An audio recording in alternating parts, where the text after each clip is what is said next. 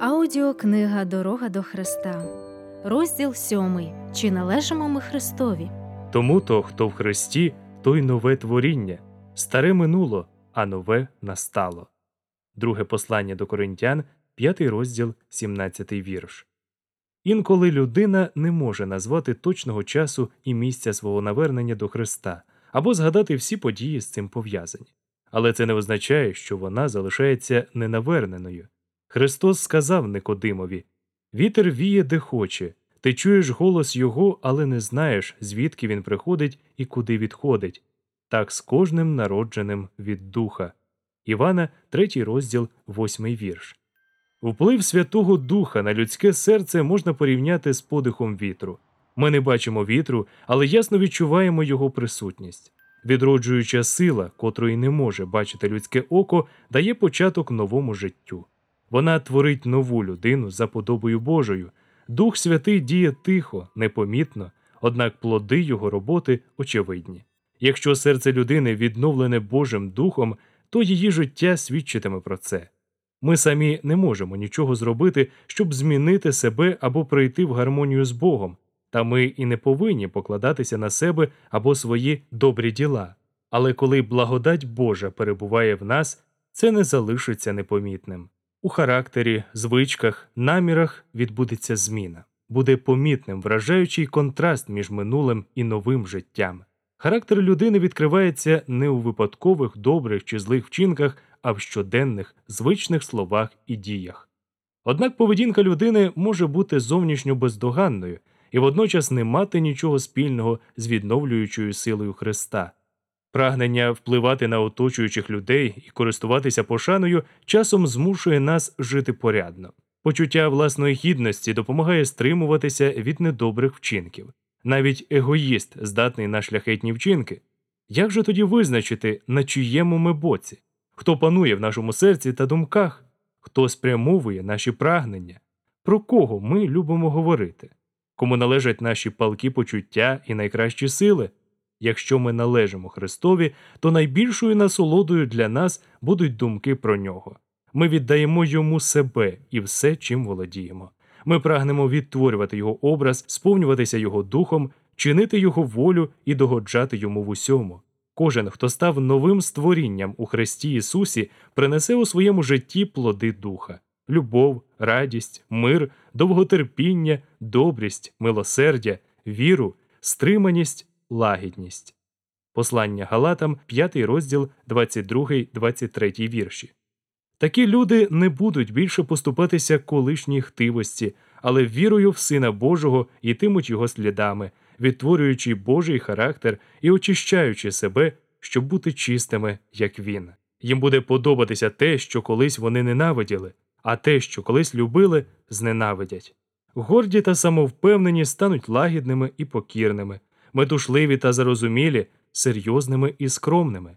П'яниці стануть тверезими, розпусні, цнотливими. Світські звичаї та смаки будуть залишені. Християнин шукатиме не зовнішньої прикраси, його буде приваблювати потаємна людина серця в нетлінній красі лагідного і спокійного духа, що дорогоцінне перед Богом. Перше послання Петра, третій розділ, третій, четвертий вірші. Покаяння не можна вважати щирим, якщо воно не викликатиме змін у житті. Коли ж грішник повернув узяти в заставу, віддав украдене, визнав гріхи, почав любити Бога і ближніх, то він може бути впевнений у тому, що перейшов зі смерті в життя. Коли ми, блудні та грішні діти, приходимо до Христа і отримуємо Його всепрощаючу благодать, наші серця сповнюються Його любов'ю. Жоден тягар тоді не буде для нас важким, бо ярмо, котре покладає Христос на нас, легке.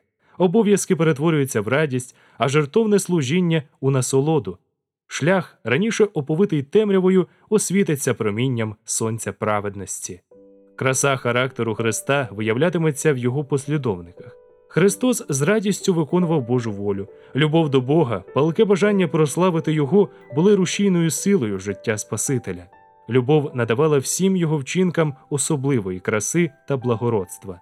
Любов походить від Бога, вона не може народитися в неосвяченому серці. Любов живе лише там, де панує Ісус. Ми любимо Його, бо Він перше нас полюбив. Перше послання Івана, 4 розділ, 19 вірш. У серці, відродженому Божою благодаттю, любов є рушійною силою усіх вчинків. Вона змінює характер, полонить думки, підкоряє пристрасті, вгамовує ворожнечу і облагороджує почуття. Така любов, викликана в серці, робить життя щасливим, благочинно впливає на оточуючих людей. Існують дві небезпеки, яких повинні остерігатися діти Божі, а особливо ті, котрі недавно навчилися покладатися на його благодать. Насамперед, як уже зазначалося, не слід розраховувати, що власними вчинками можна досягти гармонії з Богом. Хто думає стати святим, дотримуючись закону власними силами, береться за неможливе. Усе, що людина робить без Христа, заплямоване самолюбством та гріхом. Лише благодать Христа, котру ми отримуємо через віру, може зробити нас святими. Протилежна, але теж небезпечна помилка полягає в тому, що віра в Христа звільняє людей від виконання вимог Божого закону, і що, оскільки ми стаємо причетні до благодаті Христової лише через віру, наші діла не мають ніякого відношення до нашого викуплення. Однак зверніть увагу на те, що послуг це не тільки формальне виконання вимог, а й служіння з любові. Закон Божий є виявом його природи. Він є втіленням великого принципу любові, тому лежить в основі божественного правління на небі і на землі. Якщо серце оновлене на зразок Божого, якщо в нашій душі перебуває божественна любов, то чи не будемо ми виконувати його закон? Коли любов опановує серцем, коли оновлена людина стає дедалі більш подібнішою до свого Творця, тоді здійснюється обітниця нового заповіту. Укладу закони мої в серця їхні, і в їхніх думках напишу їх. Євреям 10 розділ, 16 вірш. А якщо закон записаний у серці, то хіба він не вплине на наше життя? Послух, тобто служіння і вірність, що ґрунтуються на любові, є вірною ознакою того, що ми належимо Христові. Святе письмо свідчить, бо то любов до Бога, коли ми виконуємо Його заповіді. Перше послання Івана, 5 розділ, 3 вірш. Хто говорить Я пізнав Його, але заповідей Його не виконує, той неправдомовець і нема в ньому правди. Перше послання Івана, 2 розділ, 4 вірш. Віра не звільняє людину від послуху. Навпаки, віра і тільки віра робить нас причетними до благодаті Христової, яка дає силу для послуху. Ми не заслуговуємо спасіння своїм послухом. Бог дає спасіння даром, і воно приймається вірою. Проте послух це плід віри. І ви знаєте, що він з'явився, щоб гріхи наші взяти, а гріха в нім нема. Кожен, хто в нім пробуває, не грішить. Усякий, хто грішить, не бачив його і не пізнав його. Івана, 3 розділ, 5 6 вірші. Це є справжнім випробуванням віри. Якщо ми перебуваємо у Христі, якщо любов Божа живе в нас, тоді наші почуття, думки, наміри та вчинки будуть узгоджені з волею Бога, висловленою у заповідях Його святого закону. Діточки, нехай ніхто вас не зводить. Хто чинить правду, той праведний, як праведний він. Перше послання Івана, 3 розділ, 7 вірш. Мірилом праведності є святий Божий закон, що складається із десяти заповідей, проголошених на Синаї.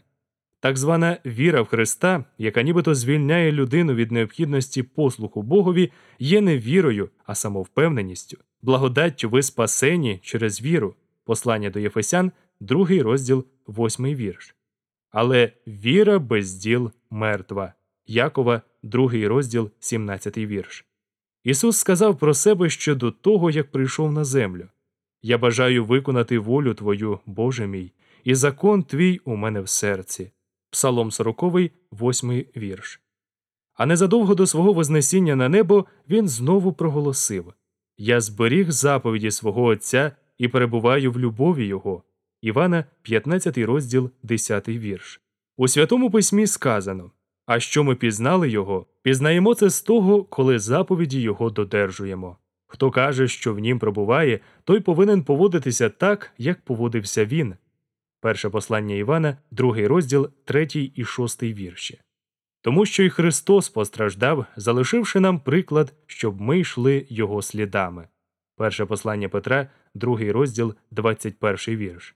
Вічне життя дароване нині за такої самої умови, як і тоді, коли наші прабатьки згрішили в раю, а саме повне підкорення Божому закону, досконала праведність. Якби вічне життя було дароване на якійсь іншій умові, то щастя всього Всесвіту було б під загрозою. Тоді вічно б залишилися відчиненими двері для гріха, а разом з ним для горя і страждань. До гріхопадіння Адам міг через послуг Божому закону формувати праведний характер, але він не пішов цим шляхом, тому через його гріх ми успадкували гріховну природу і не можемо самі стати праведними. Оскільки ми грішні і далекі від святості, ми не можемо досконало виконувати святий закон. Ми не маємо власної праведності, котра могла б задовольнити вимоги Божого закону. Але Христос відкрив нам дорогу до спасіння. Він жив на землі серед таких самих спокус і випробувань, з якими зустрічаємось ми, однак його життя залишилося безгрішним. Він помер за нас і сьогодні бажає звільнити нас від гріхів і дати свою праведність. Якщо ви віддаєте себе Христові, приймаєте Його як свого Спасителя, тоді, незважаючи на всі ваші гріхи, через Його заслуги ви будете зараховані праведними. Характер Христа заступає ваш характер. Бог приймає вас такими, ніби ви ніколи не грішили. Більше того, Христос змінює серце, Він поселяється в серці, оскільки ви прийняли Його. Вам необхідно через віру підтримувати цей зв'язок із Христом і постійно підпорядковувати йому свою волю. Доки ви перебуватимете в такому стані, він буде викликати у вас і хотіння, і чин за доброю волею своєю. Тому ви зможете сказати а що живу в тілі тепер, живу вірою в Божого Сина, котрий мене полюбив і видав за мене самого себе. Послання до Галатів, другий розділ, 20 вірш. Ісус сказав своїм учням бо не ви промовлятимете, але Дух Отця вас промовлятиме. Матвія, 10 розділ, 20 вірш.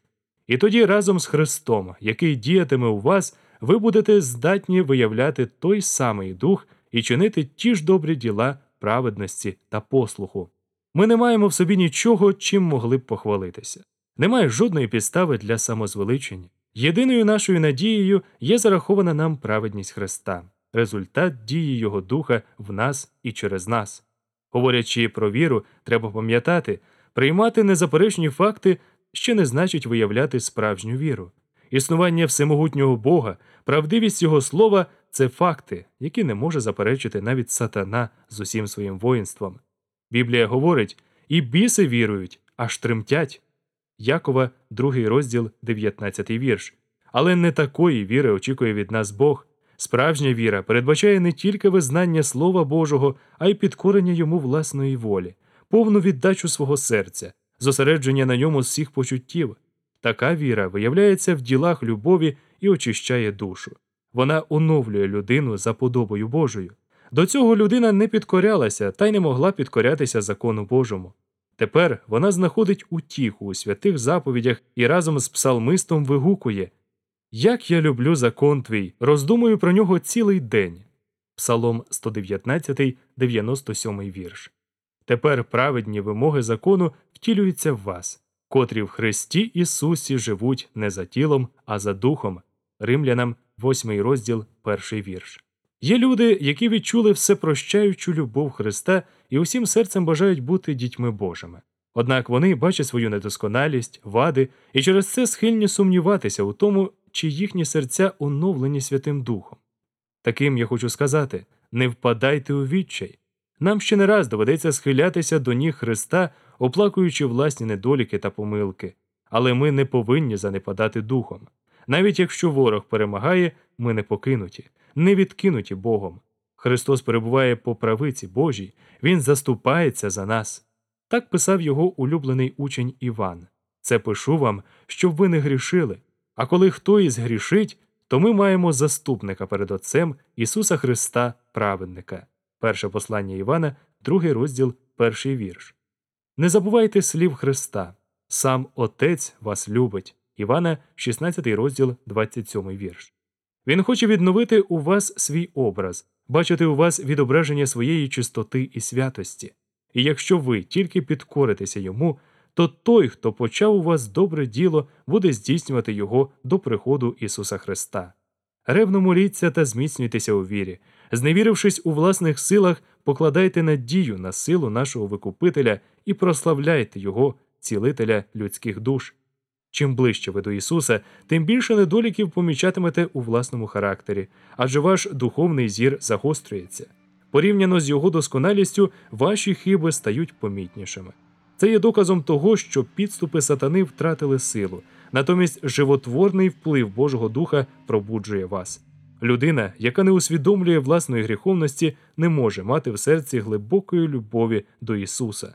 Душа, що зазнала цілковитої зміни внаслідок благодаті Христа, буде захоплюватися його божественним характером. Але якщо ми не бачимо власного духовного каліцтва, то це є безпомилковим доказом того, що ми ще не обізнані з красою та досконалістю Христового характеру. Чим менше ми схильні звеличувати себе, тим вище оцінимо невимовну чистоту і привабливість Спасителя. Усвідомлення нашої гріховності спонукує нас прийти до того, хто завжди може простити.